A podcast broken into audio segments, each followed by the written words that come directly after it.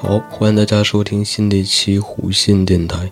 那这一期呢，节目就是想聊一下那些在你生活当中让你特别无法忍受的一些一些小的细节，或者说一些小的事情。因为之所以说它小，是因为它还不足够大到那些能让你嗯受不了的、完全受不了的程度。就是说，你还能忍耐它一下。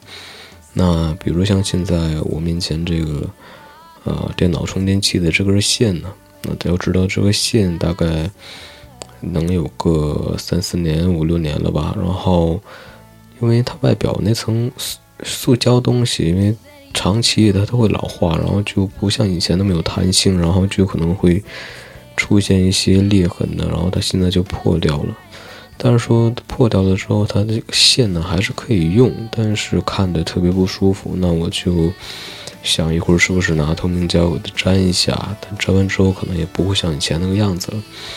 总之，这算一个刚刚遇到的一件啊，挺还算符合这期这个中心思想的一个小事情吧。那还有呢，像比如之前在网上也看到过那些啊，比如说这个用手指甲去挠黑板呢，发出那个声音呢，就让人非常的受不了。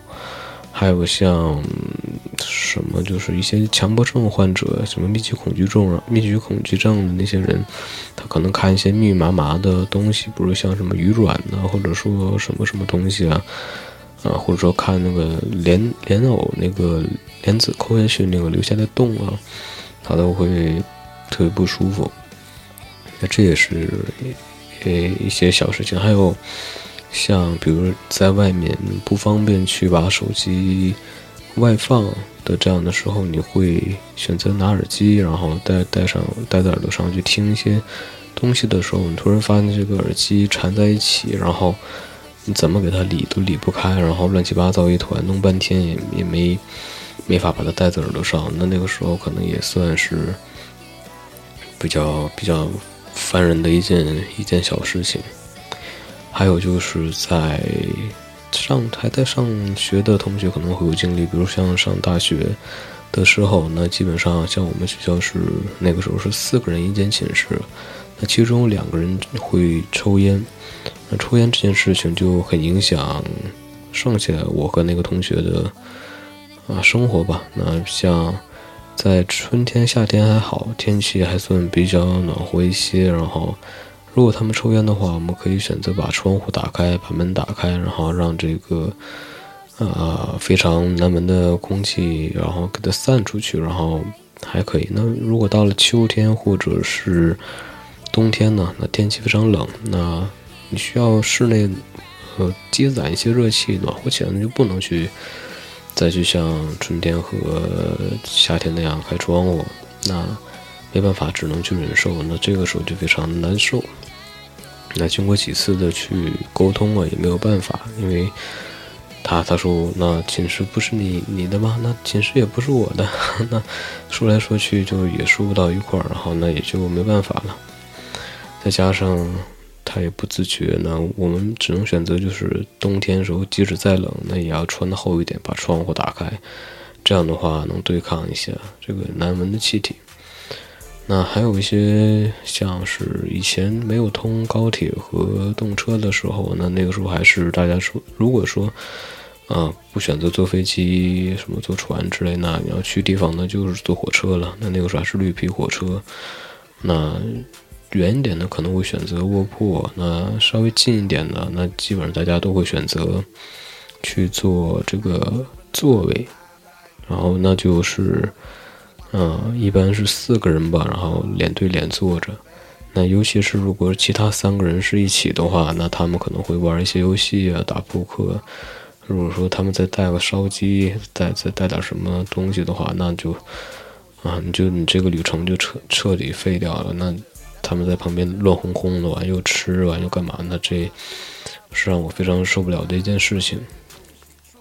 还有就是像大声喧哗，这也是非常让人受不了的。比如像，嗯，你坐在地铁里面，然后或者说坐在公交系统、公交车什么什么的，或者说公共场合、公共场所，像什么嗯，需要安静的一些餐厅啊什么的。那这个时候突然，啊，有一个人大声说话，或者有几个人大声说话，然后完全不顾及周围其他人的感受的时候，那那这些发出这些噪音的人呢，也让人非常的无法无法忍受。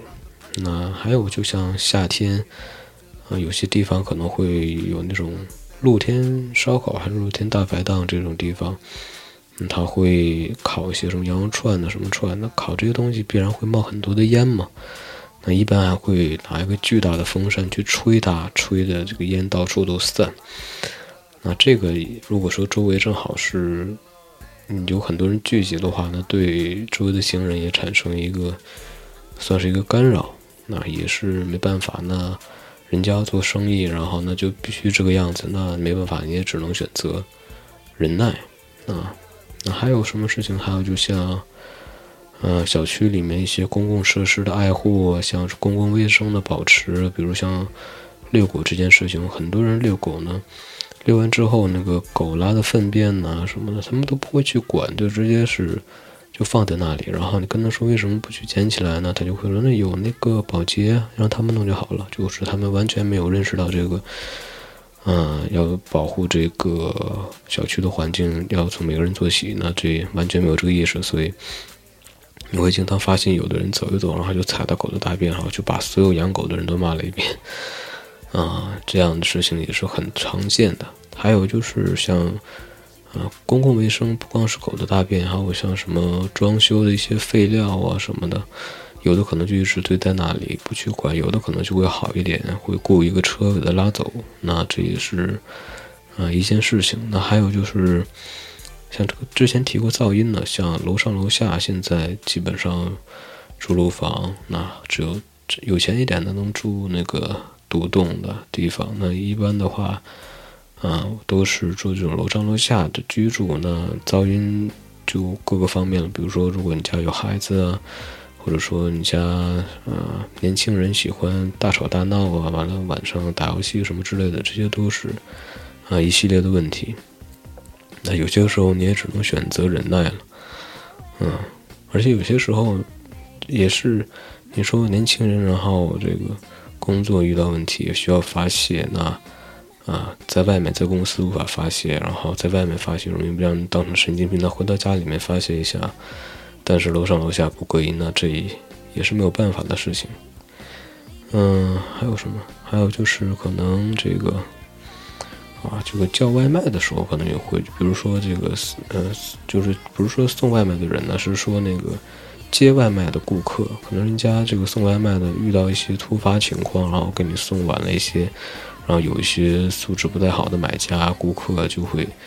啊，一个劲儿的去埋怨这个送快递的、送快递或者是送餐的人，哈，还有态度非常恶劣。那这也是，嗯，一件怎么说呢？让第三方啊，其他人看起来很不舒服的一件事情。那人家毕竟给你啊付出劳动，把这个东西送到你手上。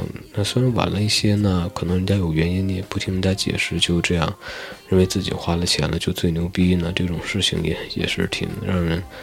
无奈的吧，那这样的事情很多。那如果您有这样类似的事情，也可以投稿给我。那我这句话说了无数遍了，至今没一个人给我投稿。可能唯一投稿的就是还是有一个投稿，那也是之前就互相关注的一个博客。那剩下的没有投稿。那希望从这期开始，最好能有人投过来一些像你身边发生那些。让你无可奈何的一些小事情啊啊，希望是有人投稿。然后那这一期的节目就先是这样，然后我们下期节目再见，拜拜。